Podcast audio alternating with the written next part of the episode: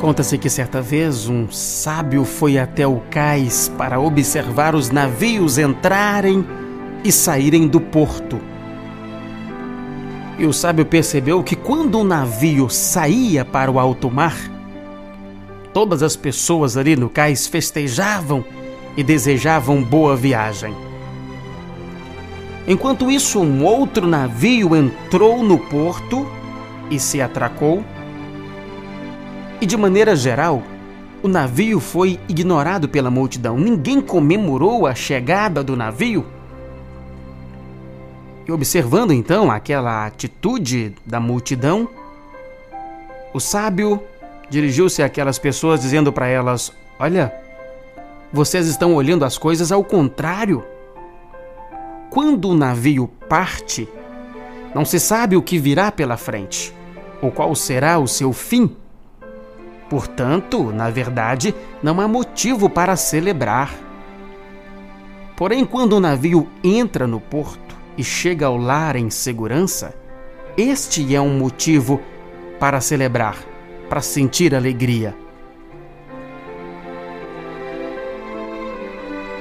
Se fizermos uma analogia dentro dessa perspectiva, podemos dizer que a vida é aquela viagem e nós somos o navio.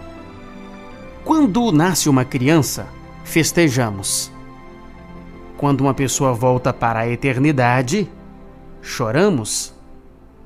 Porém, se víssemos a vida na terra da mesma maneira que o sábio via o navio, talvez pudéssemos dizer: o navio terminou sua jornada, enfrentou as tempestades da vida e finalmente entrou no porto e agora está seguro em casa. Top Gospel.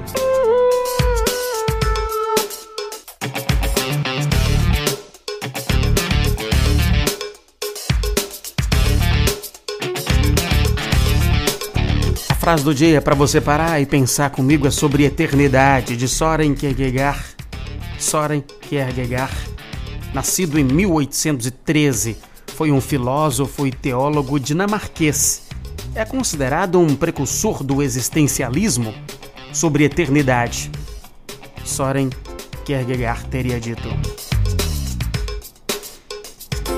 Sofrer é só uma vez. Vencer é para a eternidade. Top Gospel.